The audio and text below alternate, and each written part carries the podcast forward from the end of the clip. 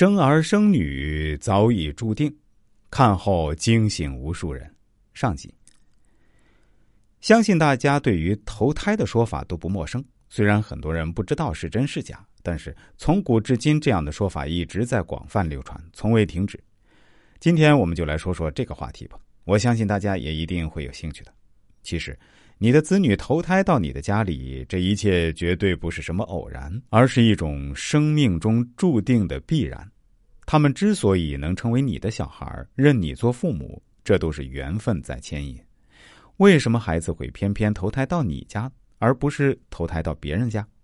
如果你与子女没有缘的话，就算是面对面，也会不相识。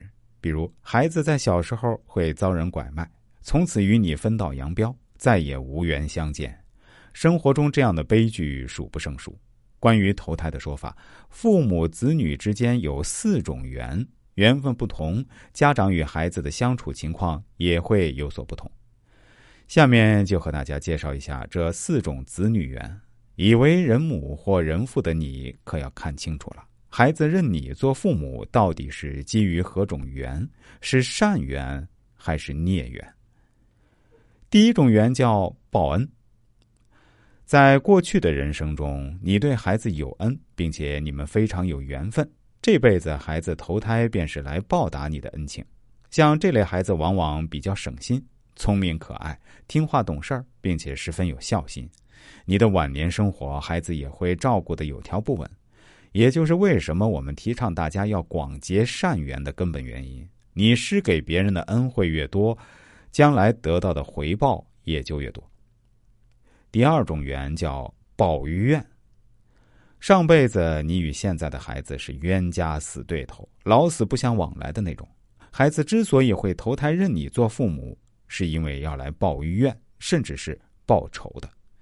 你可能不相信，哪有孩子是来报仇的呢？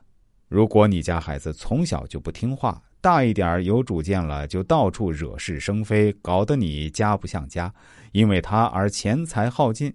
像这样的孩子就是来抱怨的。或许你会认为这都是没有教育好的结果。现在不听话的孩子多了去了，难道都是来报仇的不成？那为什么会出现这种现象呢？这就要问你在生活中是乐善好施多呢，还是总想着去占别人的便宜多呢？相信很多人会想着怎么去占便宜，对于钱财方面过于斤斤计较，道理亦是如此啊。